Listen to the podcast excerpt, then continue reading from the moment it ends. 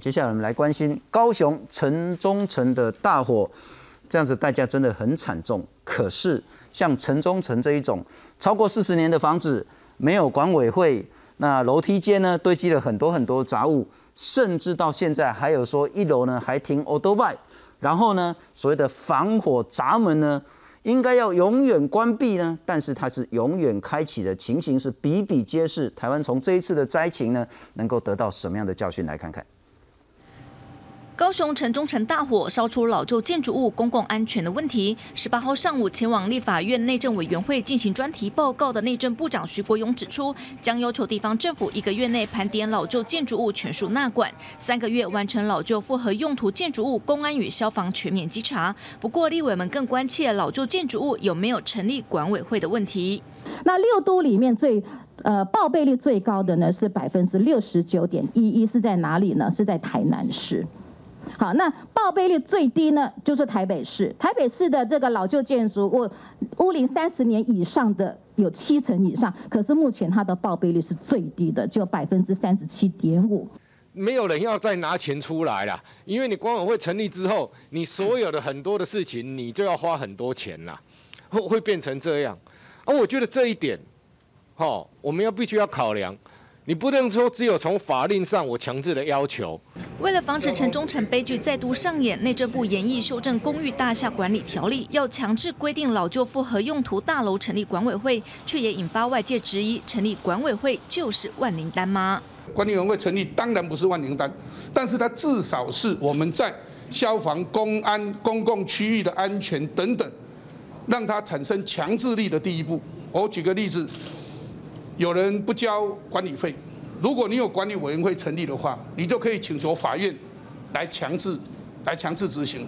依照建筑物公共安全法，大楼应该每三年检查一次。城中城原本应该今年十月安检，但因为大楼内设置栅栏无法进入，安检没有落实，被质疑也是酿成这次悲剧的主因之一。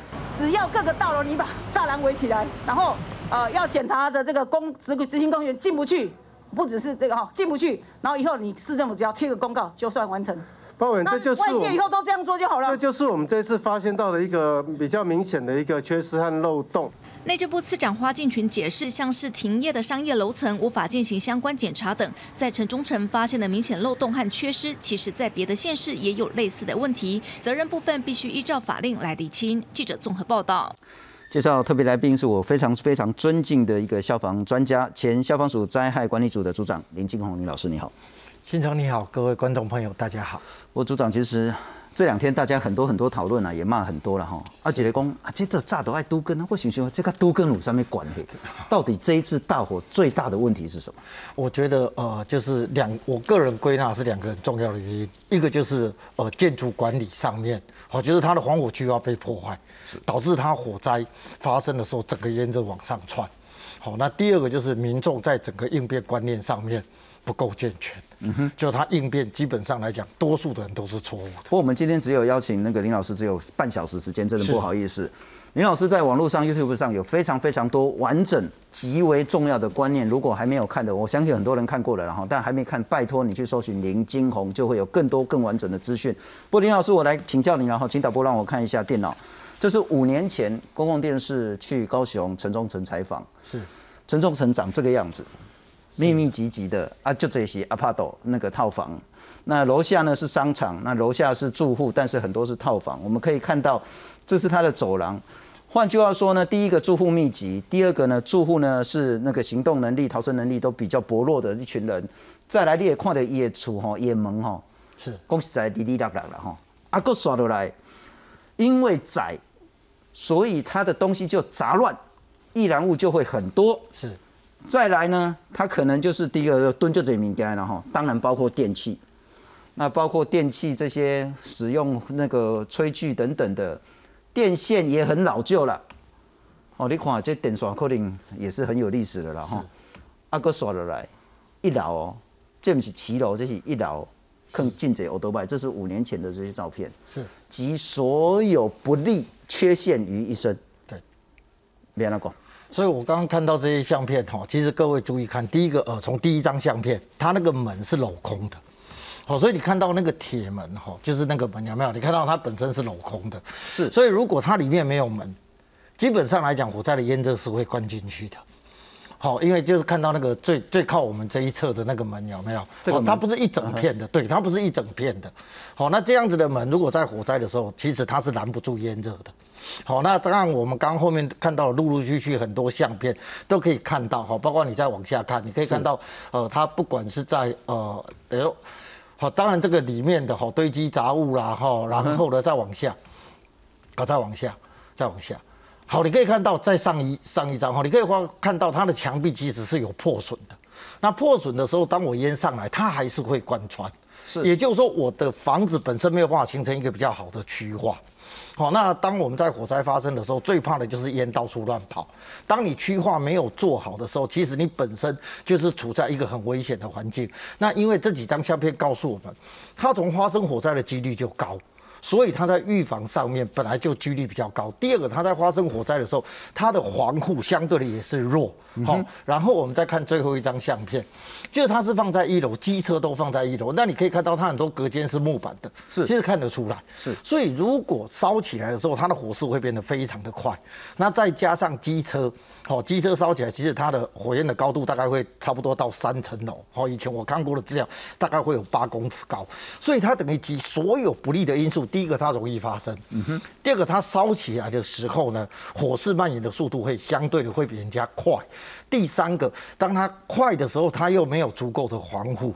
好，那再加上如果我们的呃民众好、又对呃周边的环境或事前没有想过的时候，是，那我觉得它造成重大人命伤亡，其实是哦、是可以预见。换句话说，集所有不利于一身了哈。不过我们先等一下再来好好谈整个建筑的消防相关的这些问题。之前我们来谈谈一个，其实你在网络上以及先前在我们节目已经谈很多很多很多次，火灾我们要怕的不是火，是我们要怕的是烟。是能不能再讲清楚一点？我想，呃，火场里面致人于死的最主要是烟哈，这个很多人已经有这样子的概念。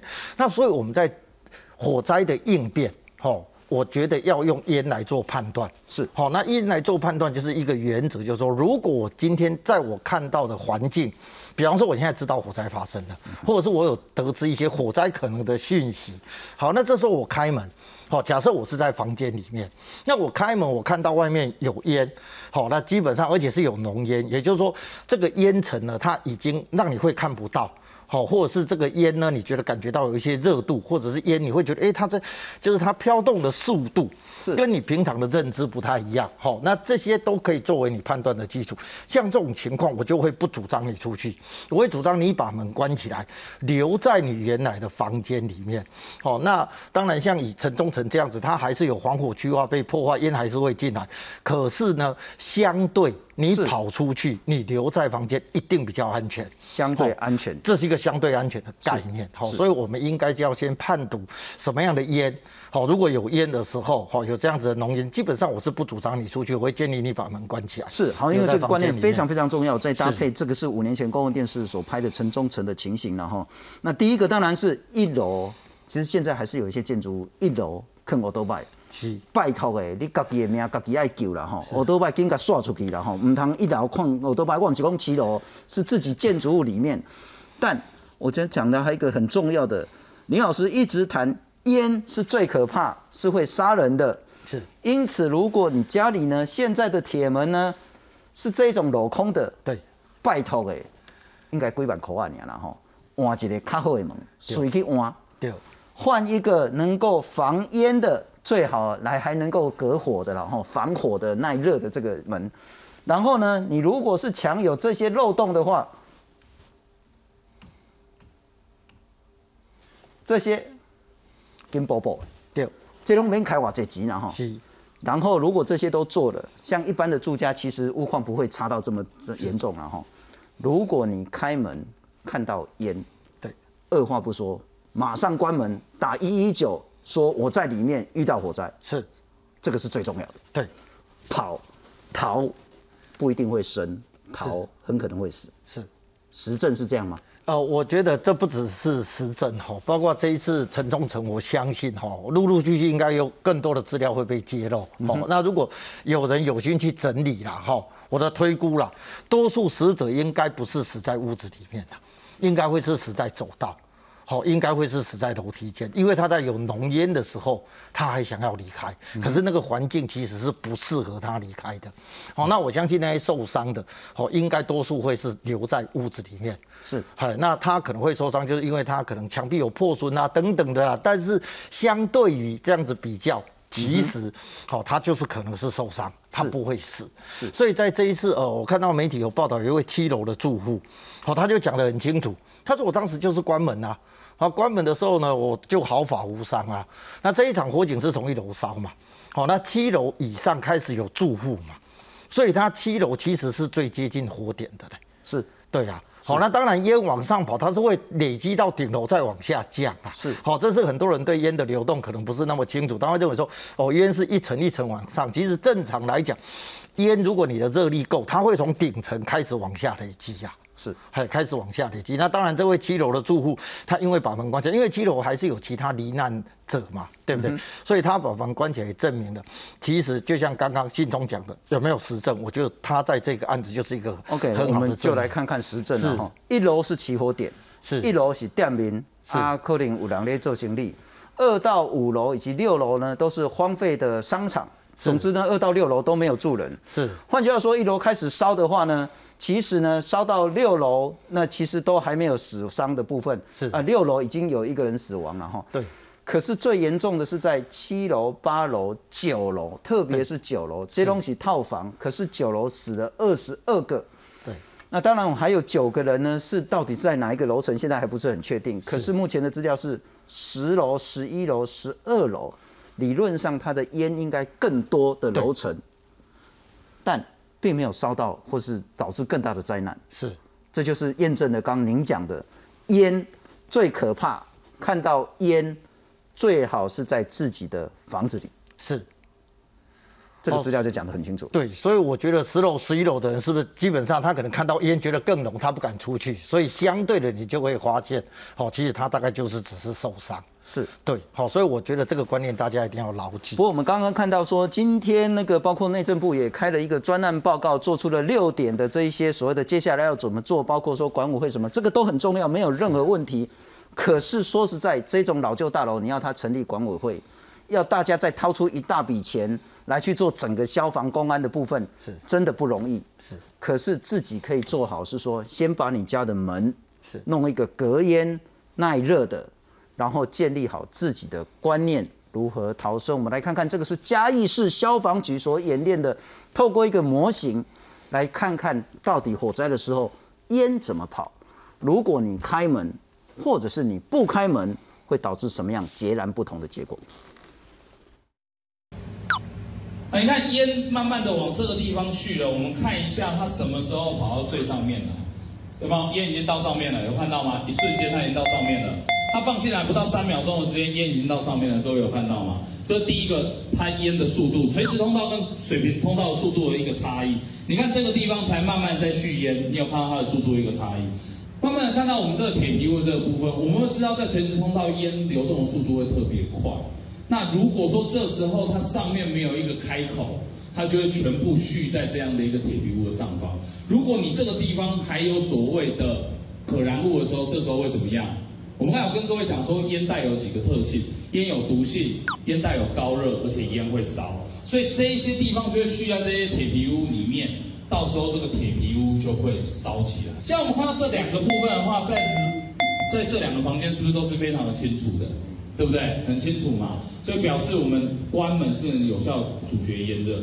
那你如果在开门的时候来，我们来做一个动作。我今天在这个地方，我开门，好，我开门之后，我发现哎，有烟流进来了，对不对？你有看到有烟流进来的吗？所以我现在非常害怕，所以我现在把我的窗户打开。你今天在火场里面开窗，你就会发生现在这样的事情。我刚才有谈到，今天呃，烟带有毒性，烟带有高热，烟会烧。而你现在所在的位置就在这个地方喊救命，在没有关门的前提之下，这间居室会很快的蓄满了烟热，然后你在这个地方求救，你就会被烟呛死，甚至烧死。好，李老师一个最重要的观念：当你开了门让烟进来，而你试图再开窗让烟出去，你可能死得更快。是，因为它空气会对流，所以它会把更多的烟带进来。你提供更多的氧气让它烧，对你，你让它有更多的对流，所以它因为这边有出口，好，你想想看，你可以把烟想成也是水流。那你这边有一个出口，它是不是会灌更多的水？因为它其他地方被拦住了。嗯哼。所以如果你把门打开，又把窗户打开，好，其实，在高雄有另外一个案子，就是呃，在呃，就是跟钱柜同一年的有一个名医家。好，那当时呢，呃，后来等于说不幸，他的那个女儿跟女婿还有两个孙子就罹难在火场里面。当时他们也是因为把窗户，呃，等于是说他们开窗对外求救。那他的房间的门，好，就是说房间的那个隔间是玻璃。那玻璃受热就破掉，是那破掉呢，烟热就进来。那一开窗的时候呢，那整个烟热就往那个开窗的地方就流动了，就跟我们现在影片看的情况是一样的。要开窗，请你务必确认门已经关了。是门关了，如果在没有受到烟火的威胁下，开窗是必要的。是这个一定要搞清楚了哈。是关门才能开窗。是没关门之前，什么窗都不能开。是，我会建议一定要先关门以后再做开窗的动作。如果我们再回到城中城这个案例，其实大家在谈说啊，这喜爱都根然后啊，这看起来就嗷嗷吵吵，结果物件然后，而且这是。可是，其实，在我们谈更大的东西之前，是不是有一些东西我们马上可以做？不管是城中城或其他的大楼，我们来看看。内政部也说，在这个悲剧之后，他要做六点，然后包括盘点老旧复合式的这些建筑物，那要完成杂乱空间的清理改善，公益大厦管理条例要修，然后消防设备人员立法等等的消防法。但这个其实都牵涉到法啦，什么管委会，是有没有一个东西简单、立即、有效？我觉得就是防灾教育。就是你就不断的去把这些观念哈，去等于说去做宣导嘛哈。是，所以我就觉得说，如果你去了解好这些等于说受伤的人员。他为什么今天他只有受伤？那他中间做了哪些的处置？那他今天这些处置的观念是从哪里来的？他是透过什么样的途径知道这些正确的观念？如果我们把这些答案找出来，我们大概就可以知道很多弱势族群的人，他今天得到正确资讯就是透过这样子的管道。是好，那透过这样子的管道的时候，我们就可以循同样的管道教他最正确的观念。是，其实在这个案子里面，他们就像我们刚一直在讨论，他只要做一个动作，就是把门关好。把门关。那当然，他可能如果他的房间就是真的太老旧，那关门没有用，那你可能跑到邻居家有门的地方，是对，然后去躲起来。哈，那我相信伤亡应该可以降至最低，这是马上可做，因为。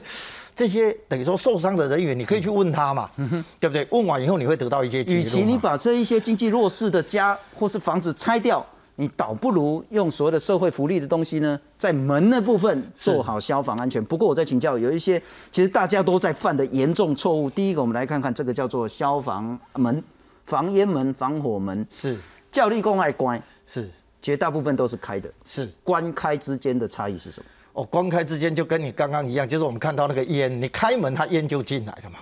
所以关开就是生死之别。你如果一楼失火，对，二楼以上的这个防火防烟门通通关，对，就烟就进不到其他楼层了。那一楼关起来，它也不会连梯间都进不去。是是，那就是烧它原本的楼层就可以。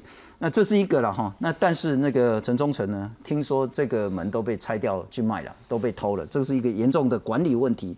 那第二个，我请教一下，今天五号啊不号，因为政府这几年大力的宣导这个东西叫做助警器，对，侦测到浓烟的时候，也就哦，会修除啊，会修除啊，跟照跟照，公公益公代益，甚至公营义用会晒了，这个极为重要吗？对，非常非常的重要。今天我自己买三盒，一个三百块呢。好，对。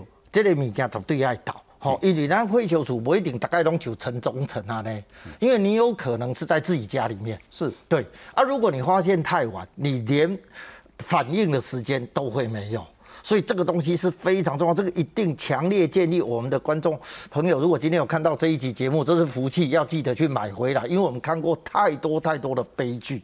好，他可能具备正确的观念。我举一个例子哈，呃，曾经我一个等于是说算是朋友了，好，那。他有一天他家发生火警，那因为我常常教他正确的消防观念，结果呢，他因为他家没有装助警器，啊，结果他知道的时候已经太晚了。那已经太晚的时候，因为他具备正确的观念，所以他把门关起来。后来他没有哦，等于是说没有受到严重的伤害，但是很不幸的，他的先生。哦，在当时知道火灾的时候太晚了，然后他试图的想要去做一些开门的动作，是后来就不幸罹难在门口。那我们回过头来看这一件事情，如果他早一点知道这个火灾，事实上呢，他今天他先生是有机会把门打开的，是有机会跑出去的，他也不用在屋子里面担惊受怕。其实这种案例很多，是而且他更重要是什么？他通常不是在大火的时候他才会通知你。他会在你有火灾的小征兆的时候，他就会通知你。是，好像，呃，我很早以前就帮我妈，我们全家的等于说家人我都装了这个。好，那结果有一天我妈妈很高兴打电话来跟我讲，她说：“哎，金红嘿，你给他倒那个物件该呢？”好，我就跟我妈讲，哎，他为什么会该？你是不是有做了什么事？他说：“我在煮物件，煮个臭灰搭，叫我未滴滴你照啊，他就发出警报音响。啊，无咧好加载。对啊，所以那个时候我就很庆幸，好，我做了这些事。所以，我们今天在谈灾害，是我一直觉得有很多准备工作是你事前就要做的。是，而且我现在讲的那不只是我家，我有很多朋友因为去装了助警器，都是在灾害还没有发生他就知道。是，所以这个真的很便宜的哈，几百块，是，而且那都是国家标准的。你如果连几百块你都不想花，其实也可以打电话去你那旁边的消防队工。您今晚有分不？因为之前有分了哈，啊，也许你没分到，你也许问问，但通常已经都被锁起光了了哈。但是这一个，那再来这一个，我请教你，这个理论上很有用，但是我又很怕大家拿来乱用。消防器、灭火器，这个东西该怎么用？什么时候不该用？我觉得灭火器其实这是一个比较复杂的问题，是因为火灾有分很多种类，所以如果你自己本身对灭火的呃认知啊，然后训练不够，即使你用灭火器去做抢救，有可能会酿成更严重的灾害。好，所以像现在我们画面上看到的，这个叫做强化液。好，那强化液某种程度呢，好，可能很多人看不懂什么叫强化液这三个字，哎，你跨博嘛，所以你们知道强化液是用在什么样的火灾嘛？嗯，它可不可以拿来灭电？你可能不知道。那同样是强化液，有的可以灭电，有的不能灭电哦。是，好，那又会涉及到它里面的成分。所以灭火器有没有用？我认为它有用，但是有用的前提底下是你要会用，是对，然后你要懂它，然后你要懂很多火灾。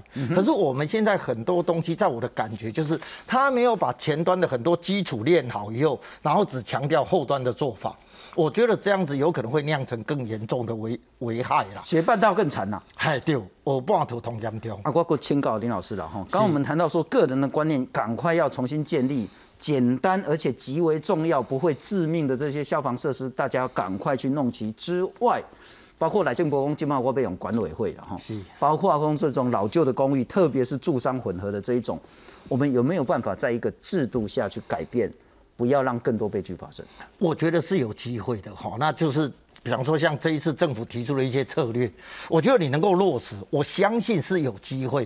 好，我觉得不是有机会，而我相信它是一定能改变。好，一定能改变，也可以避免这些悲剧。那其实后面就牵动到你的决心到哪里。好。就是我们可以知道，其实现有一些法规，你有没有去落实的去执行它？是，好，然后呢，你在执行的过程，就像刚刚哦主持人讲信中讲的，哎，我们就知道他现在门就是。是这一次扩大的很重要的主因呐。那这些老旧社区，你可不可以先考虑怎么样把它的门装回去？嗯哼，好，我觉得这个是一个可以考虑的嘛。那修法当然它也需要一些时间，那就看你的决心要做到包括楼层的防火门是，以及自己住家那个门啊，那不是讲被空金空银呢，那都是安全的熊要紧的代志。这两个先解决。不过我再请教一下了哈，那个组长。呃，城中城其实之前高雄市政府也去做消防的这些勘察，是，哎，都不会有力气，是，我我想要请教公权力是有没有办法非常强势的进去在确保人民的合法财产之下，确保这些消防可以 OK。我觉得，呃，谈其实这是一个蛮大的问题。是那我们必须谈一件事情：公务人员必须依法行政。是，法令没有授权的事情，你去做就等于违法。嗯哼。好，那从消防安全检查这一件事来讲，法令并没有授权消防人员可以强行进入。好，他没有做这样子的授权。好，那如果各位就是说，我们现在大家可能在，可能他跟社会的期望不一样。那可是社会的期望的时候，我们还是要去取一个平衡点。那如果大家认为这个未来有需要，那必须透过修法。好，然后在什么样的情境底下，你是可以去执行的。好，可是就我现在只能就消防法现况。好，他是就像跟他拎楚，拎楚行如消防设备。那我今天我就跟你讲，哎，我要来你家检查消防设备，然后呢，你不给我进去，那这是不是你的权利？